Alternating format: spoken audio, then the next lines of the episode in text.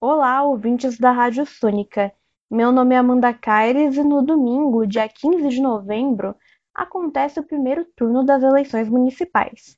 E para falar sobre esse assunto, nós vamos conversar com o cientista político e professor da Universidade Federal do ABC, Ivan Fernandes. Qual é o peso das eleições municipais para o governo federal? Uma das coisas que a gente precisa pensar na análise das eleições municipais, a relação com as eleições federais, é que essa relação ela não é tão direta assim, né? As eleições municipais, elas normalmente elas estão associadas com questões mais cotidianas ali da vida do município, né? E não com questões que atravessam os debates nacionais. A gente tem que lembrar sempre, ter em mente que o município médio brasileiro ele tem menos de 100 mil habitantes. Então, na verdade, a maior parte dos brasileiros eles estão votando em municípios pequenos. Agora, os grandes centros, as eleições dos grandes centros, aí sim elas podem trazer indicativos de movimentos nacionais. Né? Se você pegar a eleição de São Paulo, eleição do Rio de Janeiro, eleição de Porto Alegre, eleições de, das, das, das principais capitais, não de todas as capitais, elas podem indicar elementos que serão importantes pelo fato de que esse, esses eleitor, esse eleitorado das grandes cidades ele tem um peso no resultado eleitoral final das eleições federais. E aí a gente pode observar, por exemplo, aqui em São Paulo, que diferente das eleições anteriores, aqui há indícios de uma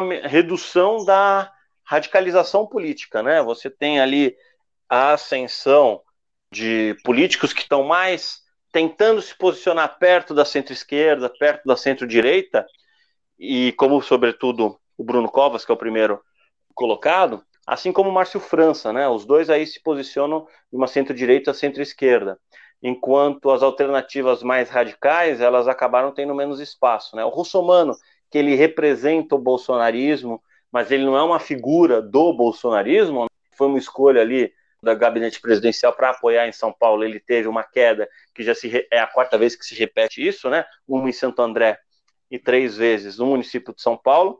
E o Boulos, que seria um representante das esquerdas, mas não petista, né? Que é algo, é uma novidade aqui importante em São Paulo, né? Ele, tá, ele também está tendo um, um, desempenho bom, né? Mas ah, o que aparenta é que se a eleição de São Paulo trouxer indicativos para as eleições de 2022 que o eleitorado começa a se cansar do excesso de radicalização dos últimos anos e alternativas mais moderadas começam a ganhar espaço. Agora, isso é o município de São Paulo, né? Por isso que a gente tem que tomar muito cuidado em observar o que acontece no município e falar, olha, o município é um retrato do que acontecerá no governo federal, né? Ok. E a, falando agora sobre relacionado à pandemia, ela afetou a campanha de inúmeros candidatos a prefeito em vários estados. E na sua avaliação, quais candidatos podem ter mais vantagens em momentos como esse? Olha, tipo aqui a pandemia, ela é muito clara aí o efeito que ela tem. São dois efeitos principais que a gente pode pensar. De um lado, é a dificuldade de realizar a campanha. Você tem muito, os candidatos têm muito menos espaço, eles tiveram muito menos oportunidade de apresentar novas ideias, de apresentar novas propostas, de se apresentar para o público, né? Muitos, muitos candidatos eles chegam nas eleições pais ainda bastante, desconhe bastante desconhecido por boa parte da população. Então isso acaba dando uma vantagem para os prefeitos de plantão, o que a literatura chama do candidato incumbente. O candidato incumbente, que é aquele que está no poder no momento e busca a reeleição ou tenta fazer o seu sucessor, são, é, são, são candidatos mais beneficiados porque eles são expostos ao longo de todo o ano na mídia. Sobretudo porque, ainda mais com a questão da Covid-19, o papel do prefeito ele é primordial, né, porque é a principal, principal decisor sobre a implementação da política de saúde, então as ações do prefeito impactam ali o, o comportamento da pandemia dentro dos municípios, então eles estão aí no meio do fogo cruzado das tomadas de decisão e das tensões que ocorreram sobre como tentar enfrentar a Covid-19, né? Então eu acredito que teremos uma maior reeleição de prefeitos do que em momentos anteriores. Isso é, um, é o primeiro fato, o primeiro, primeiro fator que a pandemia traz para o processo político municipal. O segundo fator é uma maior uma maior alienação eleitoral, que alienação eleitoral é o termo utilizado para quando o eleitor opta por não apresentar sua vontade no momento do voto. E ele pode é, não apresentar sua vontade por dois mecanismos. Um, ele não comparece à urna. E dois, ele opta por votar nulo ou em branco. Não devemos encontrar algum efeito muito grande da, da pandemia no número de votos brancos e nulos. Normalmente, votos brancos e nulos são causados por dois fatores: um, insatisfação política, o outro, a dificuldade de utilizar a urna eletrônica. Antes do voto eletrônico, a taxa de votos nulos e brancos no Brasil era muito maior, porque era um, era um voto mais difícil. Como a urna eletrônica é um voto mais fácil, né, o teclado ali é mesmo é o fato, infelizmente, o brasileiro médio ele tem um nível educacional bastante baixo, né? A urna eletrônica ele tem um tecladinho mais simples, então reduziu bastante o número de votos brancos e nulos e também eh, houve desde a criação da urna eletrônica um aumento da, do grau de escolaridade do brasileiro. Esse processo de votos nulos e brancos não são afetados, mas o não comparecimento sim. E aí a gente começa a pensar quais são os grupos políticos que podem ser mais afetados. Quais são os grupos políticos que podem ter um número maior de eleitores que não comparecem? Primeiro, candidatos que são apoiados por pessoas mais idosas. Tenderá a perder mais votos. Segundo, candidatos que são apoiados por políticos mais preocupados com a pandemia ou grupos sociais mais preocupados com a pandemia que podem deixar de votar para garantir a sua própria segurança sanitária, né? Então, eu acho que é possível que a gente encontre aí um efeito positivo aumentando votos dos grupos que acham que a pandemia deve ser menos valorizada, aí a gente pode pensar no caso brasileiro da direita radical representada pelo presidente Bolsonaro, né? Porque é um grupo político que as pessoas acham que elas não devem, que a pandemia deve ser enfrentada de peito aberto, né? E quem não enfrenta a pandemia, e aí vários diversos adjetivos inadequados utilizados aí pela essa figura bastante pouco preparada que ocupa a presidência do Brasil hoje. Então é possível que a gente encontre um efeito positivo que reflete o que a gente observou na eleição americana, né, no qual boa parte dos democratas votaram à distância, algo que a gente não tem no Brasil, e boa parte dos republicanos foram às urnas e votaram de maneira presencial, né? É, não existe no Brasil esse modelo de voto à distância, early voting ou voto por e-mail, né? Então, no final das contas, as pessoas têm que ir na urna. E o segundo ponto, os mais idosos tendem a participar menos na atual conjuntura, porque eles são os mais ameaçados aí pela, pela Covid-19. Então é possível a gente pensar dois efeitos da, da pandemia sobre o processo eleitoral. Um, um aumento de grupo, da, do não comparecimento de grupos específicos, e um outro efeito, uma, uma maior chance de vitória, uma posição mais confortável dos atuais prefeitos que estão tentando reeleição. Ok. Eu falando ainda em, nesses candidatos, o senhor falou né, que a maior chance são para os candidatos que têm a maior reeleição. Mas para os eleitores, o que, que o senhor diria para o que as, as pessoas têm que fazer para escolher bem os candidatos que eles vão votar e também para saber sobre os outros candidatos que existem? Olha, eu acho que a primeira, a coisa mais importante que as pessoas devem saber é buscar informações, buscar informações independentes. As pessoas possuem diferentes concepções sobre o que é a boa vida, né?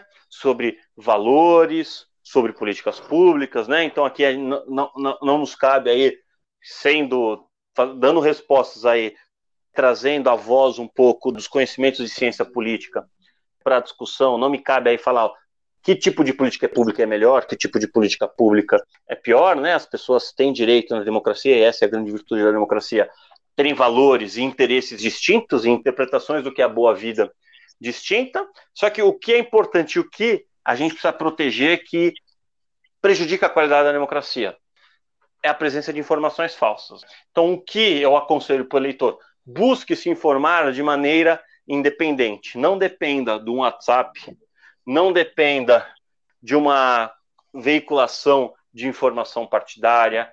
Faça a sua pesquisa pessoal. Busque diversos meios de comunicação, nos jornais impressos, na mídia, na mídia televisiva, busque se informar mais sobre a política, que aí com isso, dados os valores e interesses que cada um dos indivíduos brasileiros possuem, é, pode tomar uma decisão que é mais benéfica para o país. Que é o que é ruim e a, a, acontece bastante na atual conjuntura, são decisões de voto tomadas com base em informações que são falsas. Isto significa que o político está enganando a sociedade e o político está enganando o seu próprio eleitor quando ele consegue obter um voto por meio de uma informação falsa. Né? Então, esse é um processo muito nefasto e que a gente já identificou, a literatura já identifica, que vem reduzindo a qualidade da democracia em diversos lugares do mundo, inclusive no Brasil. Né? As eleições de 2018 foram é um palco bastante grande do uso de fake news, mas a gente já teve em outros momentos políticos é, o uso da mentira como instrumento eleitoral, e isso é muito nefasto, isso prejudica a democracia. Então, o que eu aconselho ao eleitor, busque informações de maneira independente dos políticos de plantão e de maneira independente de WhatsApp, redes sociais, que são, como a gente já, já aprendeu aí, são veículos que trazem informações sempre muito enviesadas pelos algoritmos que as fazem funcionar.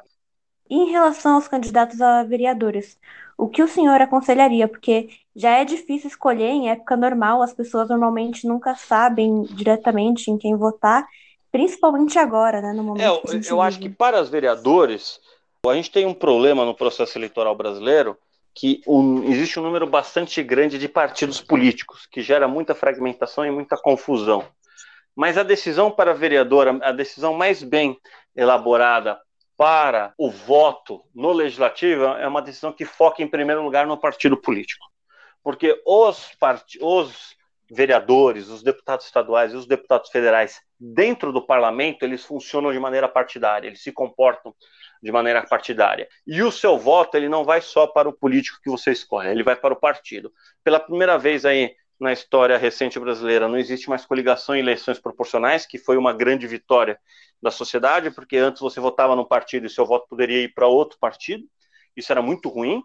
Hoje não. Você, nas eleições proporcionais, cada partido está competindo por si só. Então, o que eu aconselho ao eleitor? Escolha primeiro o partido. E depois que escolher o primeiro partido, escolha um político que te agrade dentro desse partido. Acho que a primeira escolha que a gente precisa levar mais a sério, e também é importante aí que as autoridades públicas tomem decisões que também estimulem regras institucionais que produzam isso, é ter partidos que são mais fortes. O Supremo Tribunal Federal, uma decisão desastrada feita pelo Marco Aurélio em 2006, ele, ele aboliu o, o coeficiente que estava sendo posto, né, a cláusula de barreira que iria ser posta no sistema político brasileiro. Isso foi muito prejudicial, porque hoje temos uma excessiva fragmentação do sistema, né? Tem partidos de tem um, é uma sopa de letrinhas. Então a gente não sabe direito o que significam todos os partidos. Mas outro, mas alguns desses inúmeros partidos que existem no Brasil significam algo. Seja uma concepção de esquerda, seja uma concepção de direita, seja uma concepção conservadora, seja uma concepção progressista, seja mesclas aí de uma visão progressista no campo de valores com visão progressista no campo econômico, ou ao contrário, né?